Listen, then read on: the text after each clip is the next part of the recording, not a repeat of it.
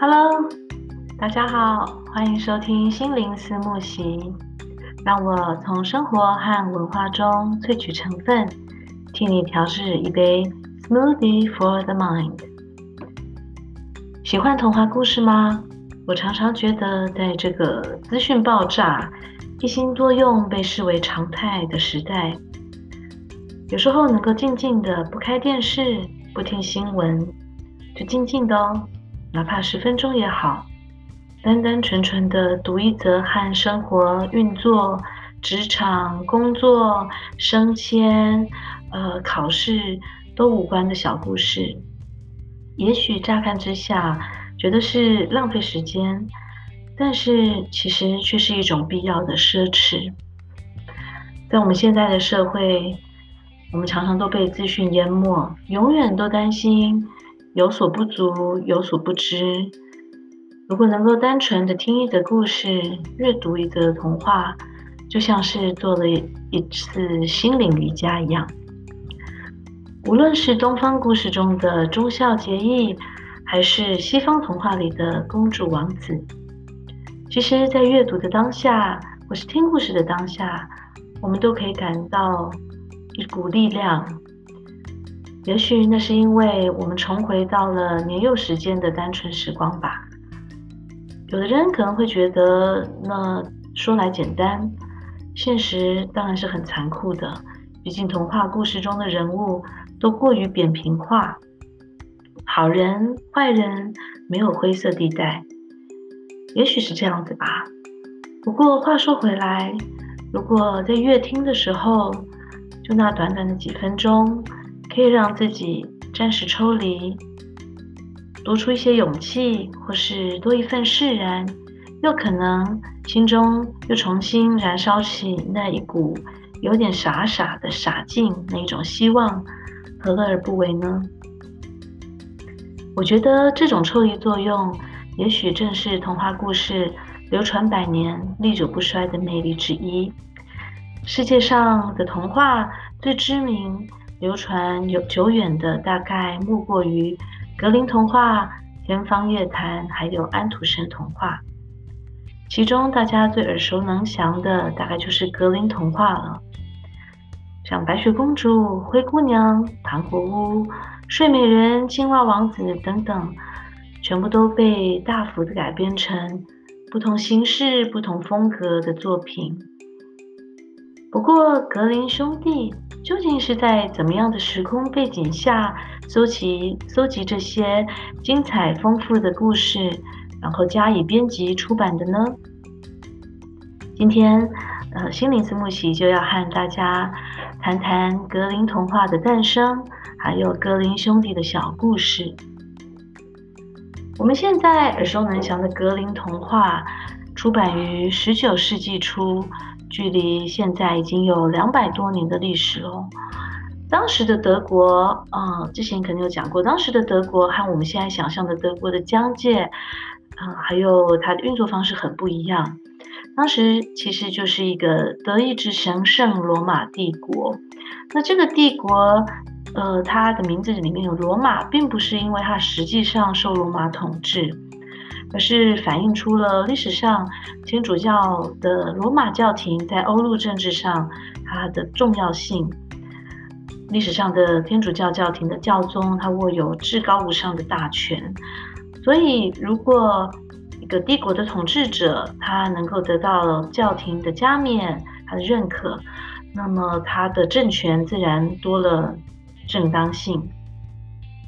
那这个神圣罗马帝国初期，其实还算是一个统一的国家，但是后来它呃经过很多的呃改变，在历史上大部分的时间其实都只是空有空，抱歉空空有国家之名而已，实际上是由数百个更小的。亲王国啊，公国，还有郡县、自由城市等等许多不同的单位所组成的多国集团吧，可以说是一个一个联盟，一个集团。所以，这整个神圣罗马帝国内有不同层级的呃这些大小的国家，它各自为政，就像一个成员很松散的政治联盟一样。那想想。有这么多的几百个大大小小的国家，难怪格林格林童话里面有这么多的公主、王子、国王，还有公爵。那后来，呃，法国的拿破仑他，呃，他开始入侵，也就是我们现在所谓的德国，就是神圣罗马帝国。嗯，他废除了神圣罗马帝国。在神圣罗马帝国他刚刚解体之后，呃，现在我们现在的的德国又还没有出现，所以那个时候其实只是三四十个中小国组成的联盟。那这些。呃，这些国家里面的人们，他们其实常常都要受到一些大小战争的呃牵连哦，所以在邻国虎视眈眈，那这整个德国民族它本身又缺乏统一特质的情况下，所以自然刺激了日耳曼民族主义的觉醒。想想那个时候，你到了不同的这些大大小小的国家，可能他们的丈量单位都有所不同，有的方言。语汇更不用说了，那也许它的这个币值，还有它的呃它的很多的呃书写的方式、字母啊这些使用，都还是有些出入的。所以呢，自然要统一语言，或是要让语言多一些一致性，其实就是国家统一的第一重要元素。之前我在 Podcast 中有和大家介绍了纽伦堡的日耳曼国家博物馆。那个时候有谈到日耳曼，也就是英文中的 German 这个词的定义，其实也就是在我现在谈的这个十九世纪、十九世纪初到中叶这个时候形成的。那那个时候小国林立嘛，所以很需要文化的一致的认同。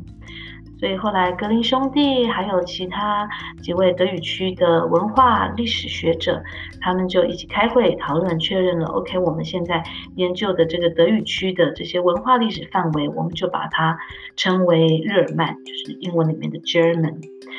所以那个时候。呃，许多的知识分子，例如历史学家、语言学家、文化学者等等，他们都一一投入了民族解放运动，因为他们很希望在这样子的动荡还有小国林立的纷乱当中，希望能够找出一个共同的文化定位，进而才可能确认德国这个民族国家。可是偏偏当然，在各个公国、大小单位，还有自由城市，所谓的自由城市，就像纽伦堡那时候也是一个自由城市。所谓的自由呢，就是说，因为它这个国家它的繁荣度、它的政经地位非常的高，所以它有很高的自主权。它可能在宗教上啊，还有在一些它的制度上，它也许都可以不用再受制于当时帝国这个大帽子。那这些小个体之间呢，他们之间的语言文化差异这么多，所以所以当然造成了凝聚凝呃凝聚民族精神的可能嘛。为了要消除这种阻碍，所以刚刚说过很多知识分子，他们就开始投入了呃一些运动，比如说他们就开始宣扬文化民族主义。那他们那时候抱持的其实还是之前开始产生的浪漫主义的精神。所谓的浪漫主义，跟我们现在想当然不是就是呃男女之间这种 romantic 浪漫，它就是想象会更丰富，风格比较绮丽，比较大胆，嗯、感情比较澎湃的这种作风，这种风格。简单来说，像大家想想贝多芬的音乐和巴哈的音乐吧。贝多芬他其实在音乐上当然就是浪漫主义的代表了。比较巴哈和贝多芬的音乐，大家可以想想，巴哈的音乐其实它非常讲求平衡，到近乎像是理性精算下来出来的，呃的这个结果。那贝多芬的乐曲，它的情感非常浓烈，用了很深的感情，非常的澎湃，很大胆。所以，呃，十九世纪初，当初当时这个德语区的这些知识分子，就是保持着这种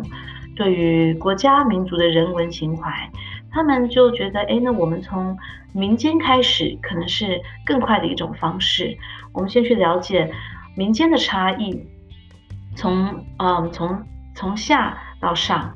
那了解民间的差异之后，才有可能慢慢的去消弭这些各个国家单位之间的呃差异，所以呃，他们就先把眼光转向了民间，从研究民间的文艺开始着手了。所以希望能够借由语言，比如说民歌啊、民谣，还有童话故事的力量，可以提升文化民族的意识。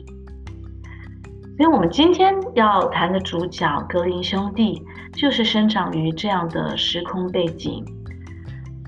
格林兄弟的父亲是一名律师，原本家境很不错的他们，呃，这样就非常的好学，也在很好的学校就读。也希望能够像父亲一样，都呃进入法律界。可是，在他们青少年的时候，父亲突然过世了，所以家道家道中落的格林兄弟，他们也尝到了人情冷暖，也因此多了一份对于老百姓这些口耳相传的民间传说和童话故事多了一份呃好奇和理解。他们在大学时期原本也还是修习，呃，修的是法律，但是后来因为一位教授的影响，开始将重心还有兴趣都呃转到了语言学和文化的研究。后来他们就开始搜集了很多广泛流传于德国民间的一些童话故事，希望从中找出蕴含日耳曼文化特色的这个一致性。那当然，其实回归于学者的身份来说，除了他们希望能够加强日耳曼文化的统一性，当然就语言学来说，他们也很希望能够透过他们去搜集的这些材料，能够了解语言之间的差异，还有不同词汇它们的演变等等。在收集了许多许多则的呃童话故事之后，格林兄弟在一八一二年就出版了第一卷的格林童话，所以到现在也已经两百多年了。那这个我们现在所说的格林童话，它原本的名称叫做儿童和家庭童话集。所以它其实童话是也给大人也给孩子的。那这当然我们从呃其中的许多的故事，它里面要教给我们的这个寓意也可以了解哦。比如说小红帽，你不能随便跟呃陌生人讲话啊等等的，还有呃信任的问题啊。那还有对于当时，因为也反映出了当时他们其实当然很多的民间老百姓几乎都是饥饿的，在这样子动乱、很不稳定的时代，所以很多的父母亲他可能真的必须要是要抛弃他们的子女，呃，或是说很多的孩子他们也必须要成为童工，和父母一起去砍柴等等，是非常辛苦的日子。那呃，所以呢，其实这一。第一卷的格林童话，第一版的格林童话，它出版了之后，后来有在经过调整，在再版的时候就把呃其中比较暴力残酷的部分稍微调整过了，因为后来发现，哎，其实也深受孩子喜爱。例如，第一版的格林童话中，白雪公主和糖糖果屋里面的坏母亲，在后来。也就是我们现在大家都知道了，其实就变成了没有血缘关系的继母。后来大家现在也都还蛮熟悉的蓝胡子的故事，他其实在当初也并没有在收录在这一卷儿童和家庭童话集里面。那格林童话他们，呃，在格林兄弟。还在世的时候，其实就已经前前后后的修订了七个版本的童话集，总共有两百多则的故事。当时的格林兄弟其实就已经因为这一本童话集，它受非常受欢迎，呃，所以因此而成名。不过，其实格林兄弟他们还是非常呃聚焦在他们原本的语言学。还有文化的努力的领域，所以他们还是从语言学家的角度出发，对于当时的词汇还有方言，都做了很多的比较和研究，呃，很多的俗语呀，还有呃，还有很多的呃一些呃字的写法、拼法等等。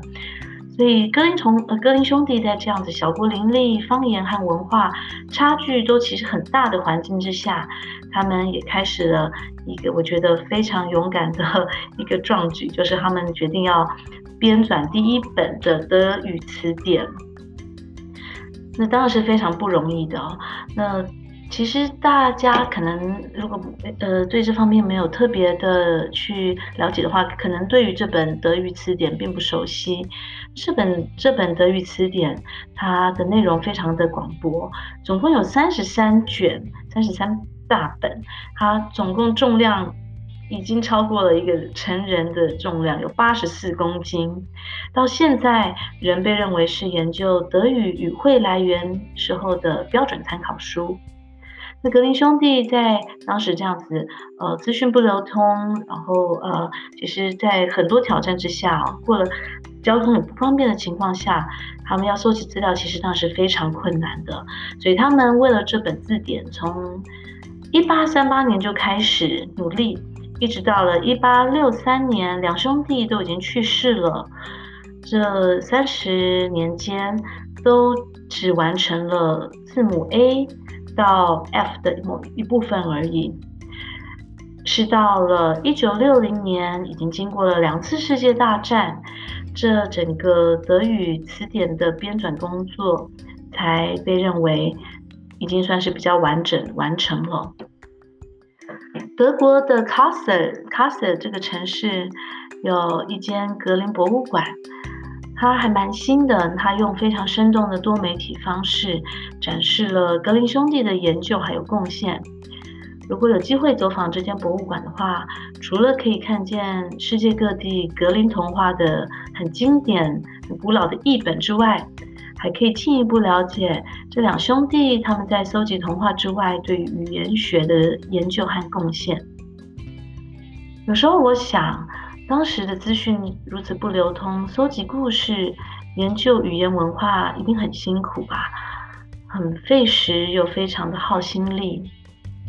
不过话说回来，如果有兴趣和热忱，工作就不再只是工作。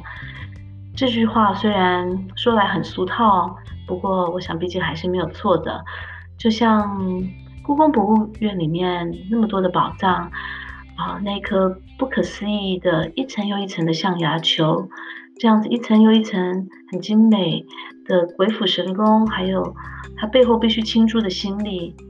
如果有一一份兴趣和热忱，还有执着，也许那个就是嗯，就是一种乐趣了。我觉得现在在社会中，我们都被要求每个人都要像是八爪章鱼一样。或是或是是自发的，或是无奈的，我们都常常必须要一心多用，能够单纯专注于一件事情，或长或短，其实都是一种很难得的奢侈。不过正因为难得，所以也更值得去坚持。不管是慢跑、阅读，或是单纯细嚼慢咽的吃一餐，呃，也有可能是做十分钟的瑜伽和伸展动作。不求多，但是求投入。就像